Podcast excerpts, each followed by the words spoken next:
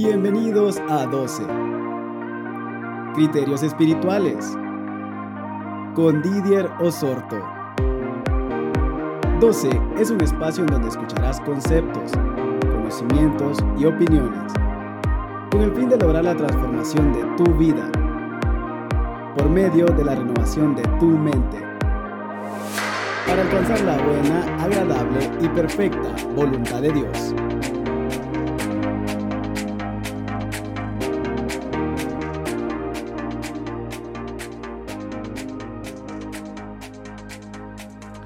Hola y bienvenidos a 12, un espacio en el cual comparto criterios espirituales que han provocado en mi vida el deseo de ser transformado por medio de la renovación de la mente, para comprobar la buena, agradable y perfecta voluntad de Dios.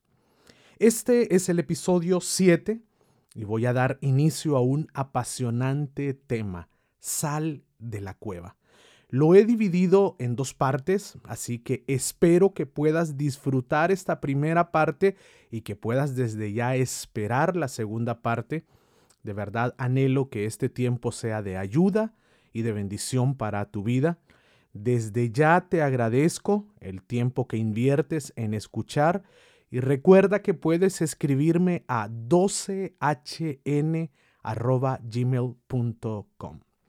Sal de la cueva. Quiero definir eh, para ustedes primero qué es una cueva. En el diccionario encontramos que una cueva es un hueco o una depresión del terreno que puede producirse a partir de la acción de la naturaleza o de manera artificial a través del accionar del ser humano. En la Biblia, eh, nosotros encontramos distintos pasajes que nos hablan de las cuevas puedo mencionarte tres usos que la Biblia le atribuye a estos espacios. El primero es como vivienda. Eh, grandes cavernas fueron excavadas para que sirvieran de viviendas de diferentes eh, habitaciones. Eh, la Biblia nos dice, nos muestra que Lot y sus dos hijas se instalaron en cuevas después de la caída de Sodoma y Gomorra.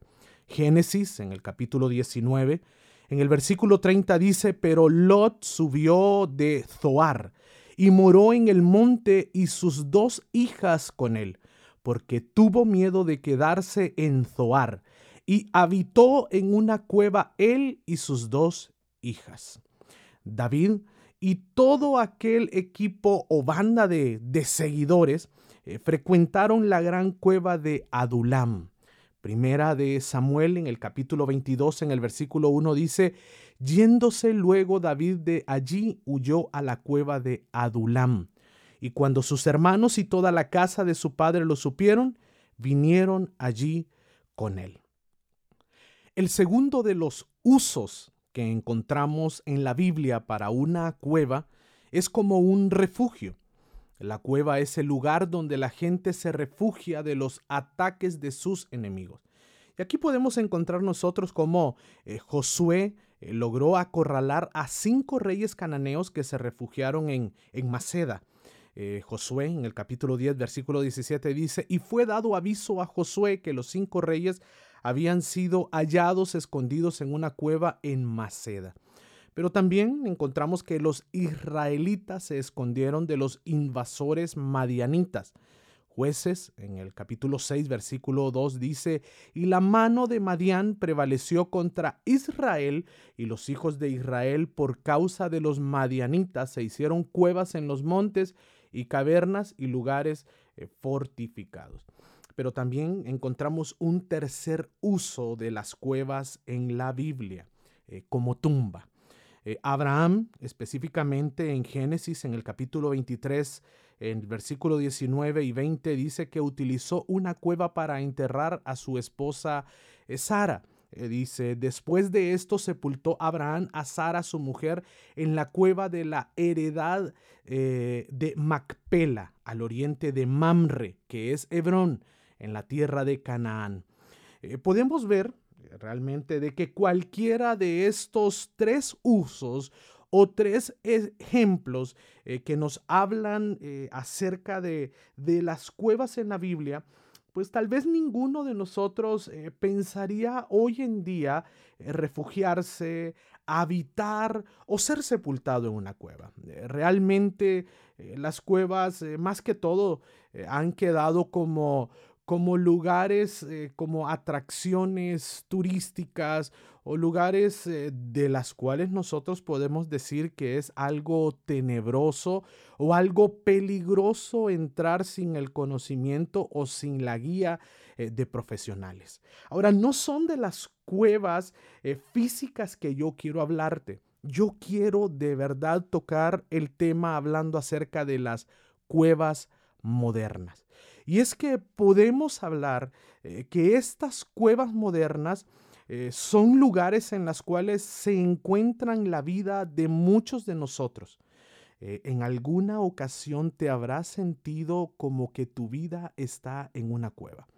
estas cuevas modernas no son precisamente un lugar, más bien puedo definirlo como una condición o una actitud que muchos hijos de Dios adoptan cuando no quieren o no saben cómo enfrentar las presiones, las pruebas, los problemas que se le presentan muchas veces. Una cueva es el escondite perfecto cuando las metas y sueños no son arrancados súbitamente. La cueva es donde te encuentras cuando pensabas que ibas a hacer grandes cosas, tener una gran familia, un gran empleo, una gran carrera profesional, una buena vida, una relación estable, tal vez dinero o tal vez algo que de verdad pensaste de un proyecto que iba a dar mucho fruto. Pero tal vez te acabas de dar cuenta que no salió como lo soñaste. Quizás Puedes estar en la cueva por decisiones tontas que hiciste o quizás como un resultado de circunstancias que no pudiste controlar o por una combinación de las dos. Podríamos señalar eh, algunas de las siguientes opciones para hallarnos en este momento en una cueva. Perdiste tu empleo, tal vez tu familia está bajo enormes presiones, Tal vez perdiste algún ser querido. Se rompió una relación en la cual habías empeñado tiempo y esfuerzo. No encuentras una salida a tu situación económica. Tu nombre o tu fama tal vez está en entredicho. O tal vez alguien de tu familia o tú estás enfermo y te detectaron una enfermedad tal vez a los ojos de los médicos incurable. O tal vez experimentaste algo y te hirieron, te defraudaron y hoy tal vez estás triste. O bueno, o alguien dice, no, la, realidad es que me siento completamente solo.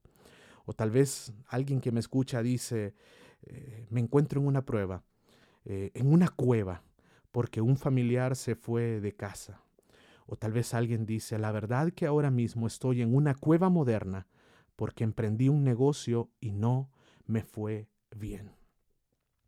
Sin importar qué posición, sin importar tu nombre, sin importar tu apellido, sin importar los años que tienes de caminar en el Señor, sin importar tu lugar en la iglesia, en tu trabajo, en tu hogar, habrá momentos en los cuales buscarás encerrarte en una cueva. Lo que esto quiere decir es que habrá ocasiones en todos nosotros en los cuales lo único que deseamos es escapar de todo lo que nos rodea, escapar de toda la gente que nos está rodeando, huir de la realidad presente y escondernos en nosotros mismos.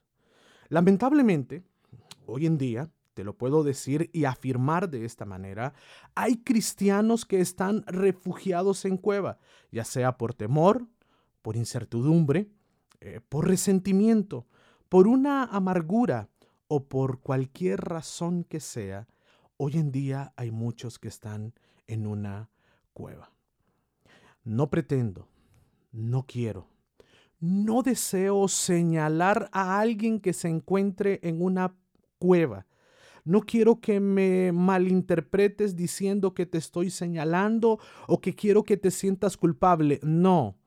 Quiero hacer este podcast porque quiero darte la ayuda para decirte y que comprendas que ese no es el lugar que Dios estableció para tu vida que ahora mismo te puedes encontrar en una cueva en la cual es como un sentir de algo húmedo, eh, de algo oscuro, de algo en lo cual es como que hace un frío que penetra hasta lo más profundo de los huesos.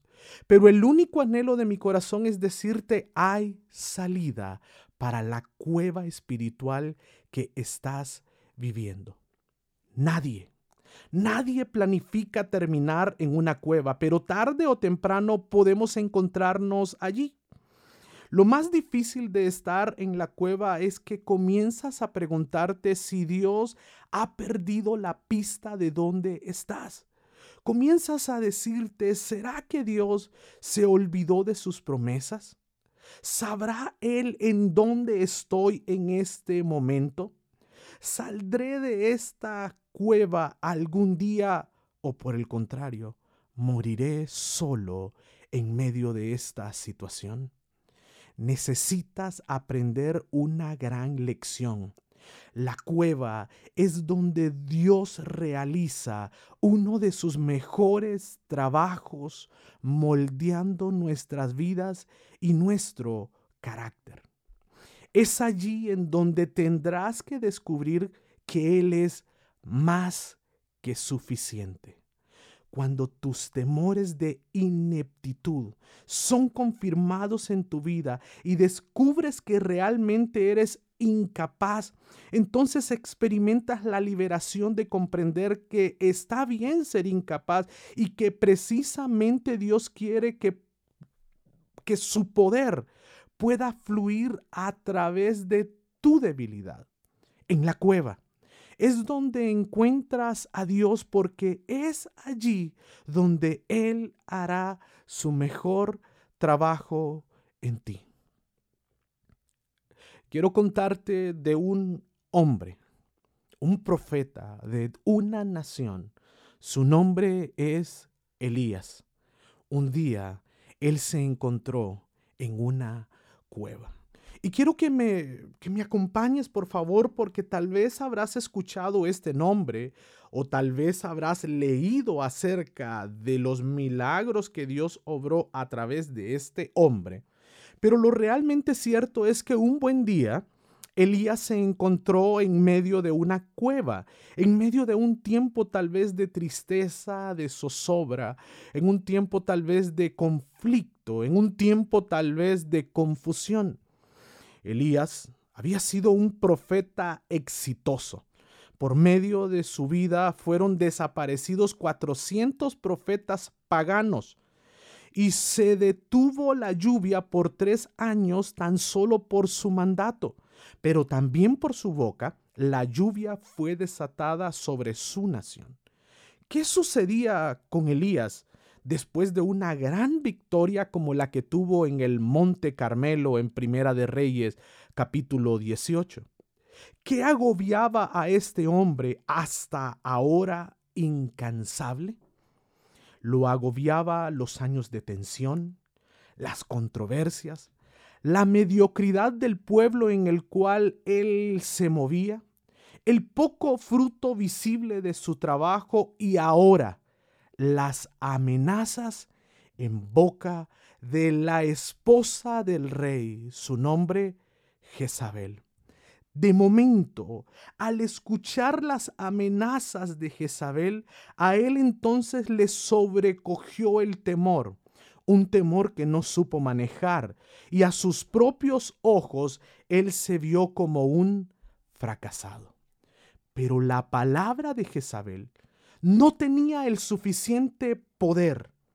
Óyeme bien, porque una palabra no tiene el poder para destruirte, a menos que se conecte a algún pensamiento de muerte, a algún temor latente, a algún conflicto, a alguna amenaza o a alguna necesidad personal no cubierta, entonces esas palabras se ligan a un pensamiento y eso crea en nuestras vidas entonces un temor que nos puede llevar hasta una cueva moderna, una cárcel, un estado de sitio.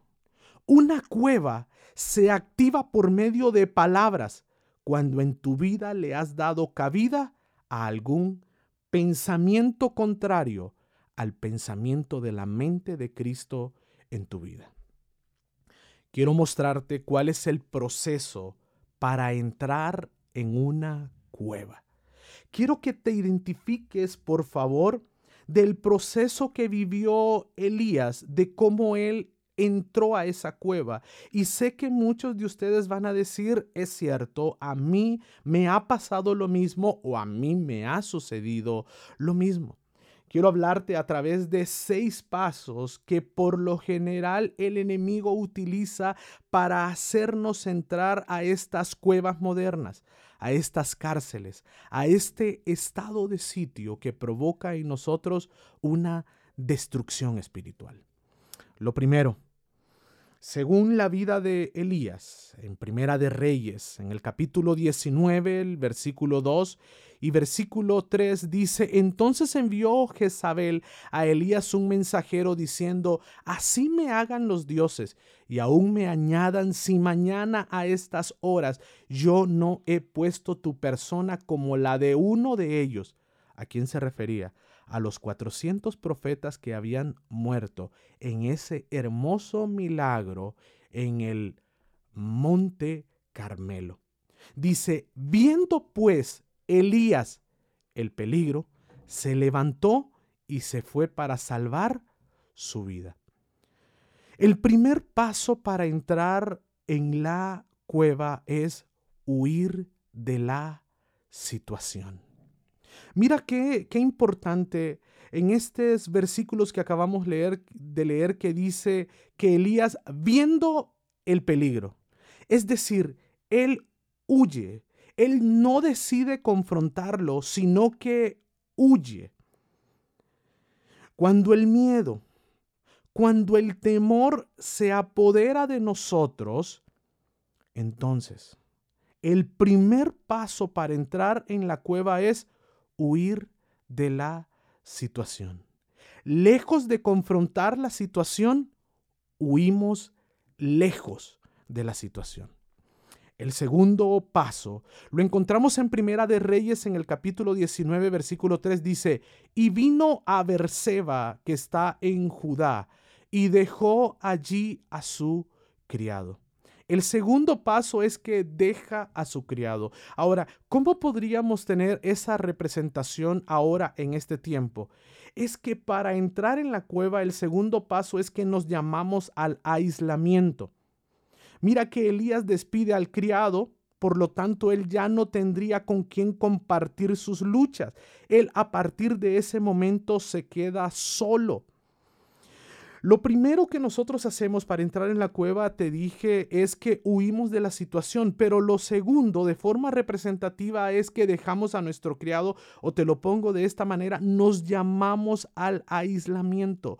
Es como que nos llamamos a estar solos, como que nos llamamos a sufrir la situación solos estamos atemorizados y entonces pensamos que lo mejor es poner a salvo la vida de aquellos que nos aman y que nos rodean, sin comprometerlos a ellos. No deseamos que ellos entren en nuestra situación. ¿Por qué? Porque tal vez vemos algún peligro latente. Elías vio el peligro y él dijo, es mejor que mi criado salve su vida. Él no se puso a orar. Él más bien se levantó, utilizó las fuerzas que él tenía para irse al desierto.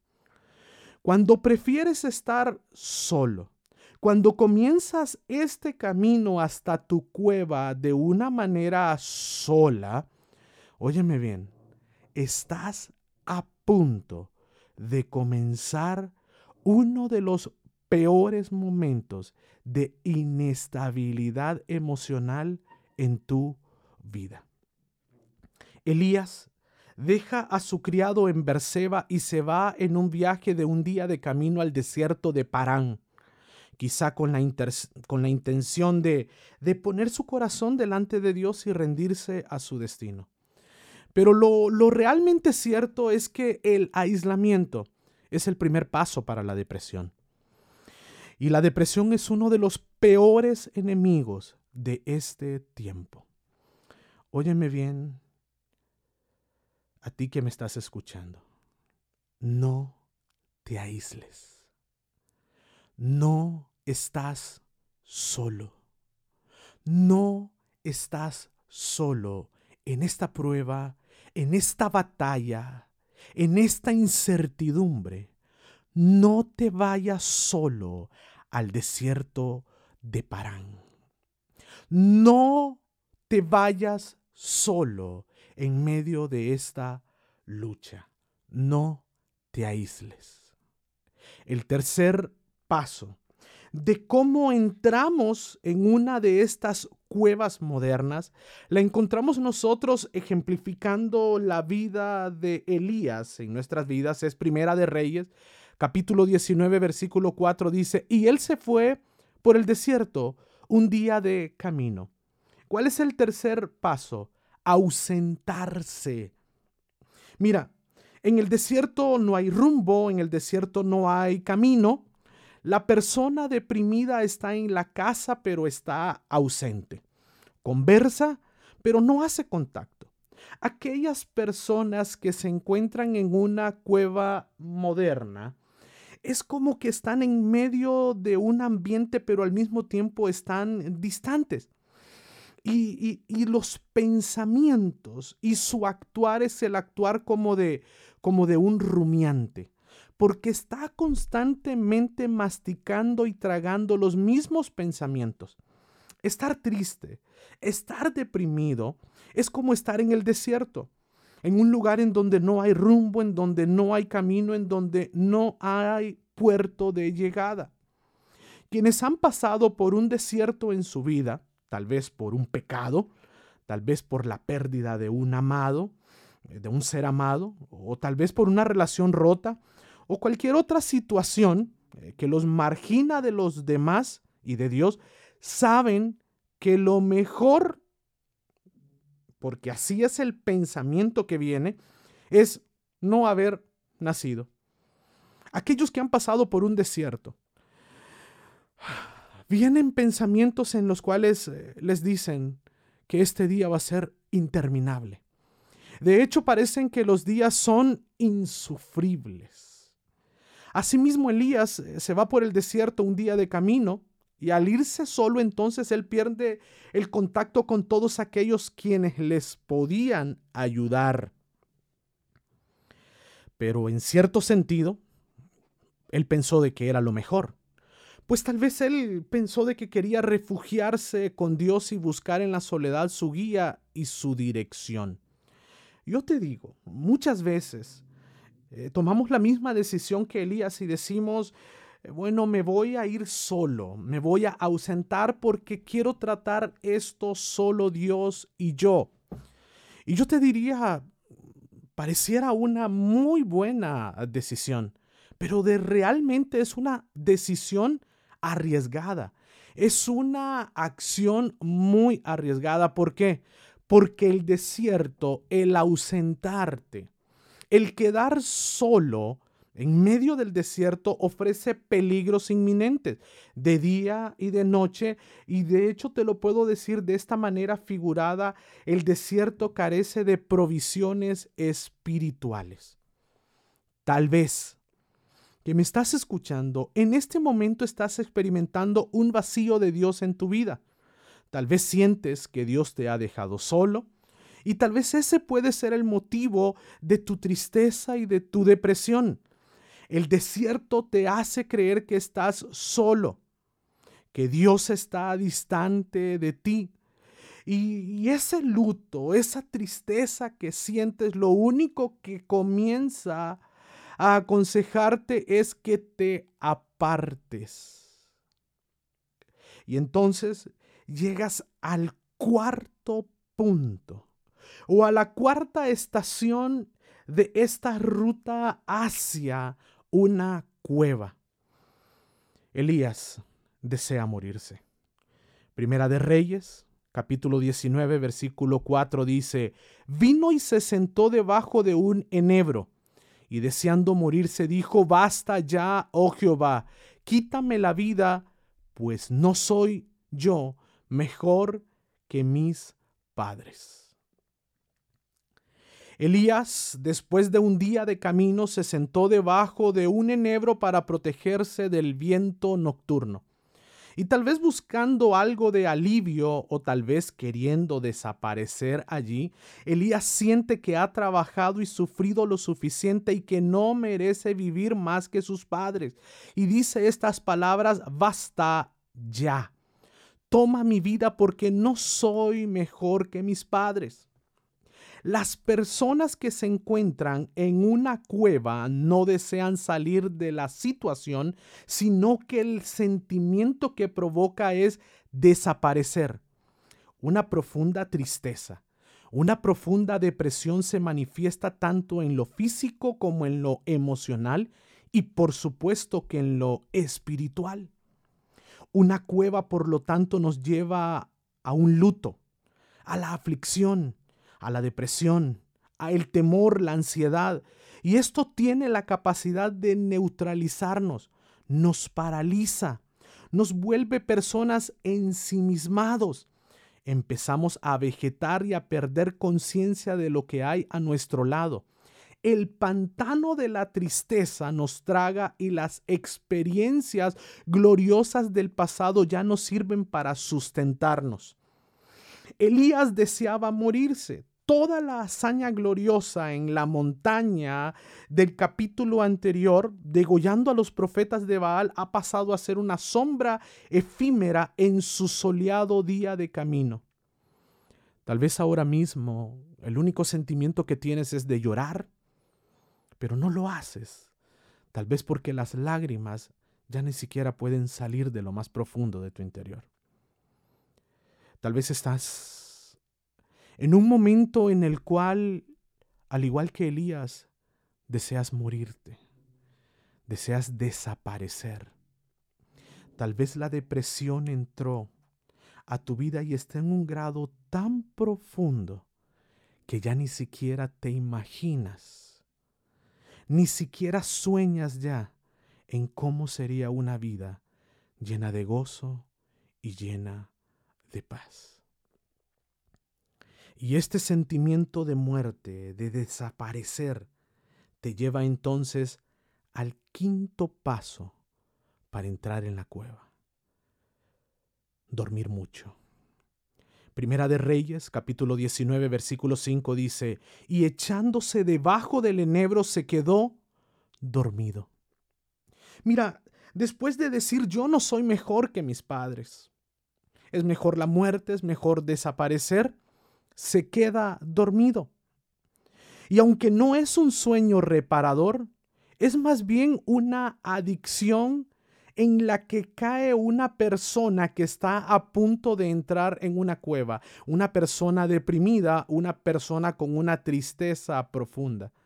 Y el sueño es una forma de aislarse, de deshacerse de la realidad de desaparecer y no confrontar los días interminables en los cuales ahora mismo estás viviendo. Y entonces se manifiesta la sexta de las formas en que entramos a una cueva y es comer poco. Porque el sueño reemplaza el apetito. Y cuando una persona está a punto de entrar en una cueva por causa de la depresión y de la tristeza, entonces tiende a no comer. Es una persona que cambia por completo sus gustos, cambia por completo eh, sus emociones, está ensimismada en sí la comida, el agua y todo aquello que provoca un bienestar físico, no es para esta persona motivo de alegría. Ahora bien, ¿cómo te sientes adentro de la cueva? Porque una vez que han sucedido estas eh, seis cosas, huir de la situación, eh, aislarse, eh, ausentarse. Número cuatro, desear morirse. Número cinco, dormir mucho. Y número seis, comer poco. Todo esto manifiesta que ya estás en una cueva. ¿Y cuál es el sentimiento entonces adentro de este, eh, de esta cueva, adentro de esta cárcel, adentro eh, de este momento espiritual, de esta situación espiritual? Bueno, te falta el gozo ¿No experimentas el amor de Dios? ¿Piensas que Dios te ha abandonado? ¿Te centras en ti y no en lo que Dios puede hacer? Tienes un sentimiento de culpabilidad el cual no tiene ningún fundamento. Tienes vergüenza. Te sientes señalado. Dudas acerca de tu salvación y te sientes sin rumbo y sin propósito en la vida. Cada uno de estos síntomas son de origen espiritual. Por lo tanto, el salir de la cueva o la sanidad de tu tristeza y de, tu, depresión es también espiritual. En el siguiente episodio quiero mostrarte cuáles son los pasos para salir de la cueva previo a esto, quiero dejarte estas palabras. No estás solo. Aunque te sientas abandonado, aunque te sientas que ahora mismo estás en medio de una cueva, quiero decirte unas palabras de parte de Dios. No te abandonaré, no te dejaré. Contigo estaré hasta el final. ¿Te das cuenta? Te das cuenta qué hermoso es poder entender que en medio de todo, Dios está con nosotros. Te doy gracias por ser parte de este tiempo. Escríbeme 12hn gmail.com y recuerda que 12 es elección, pasión, transformación. Es una nueva generación de discípulos. Nos conectamos en un siguiente episodio. Un abrazo grande y que Dios te bendiga.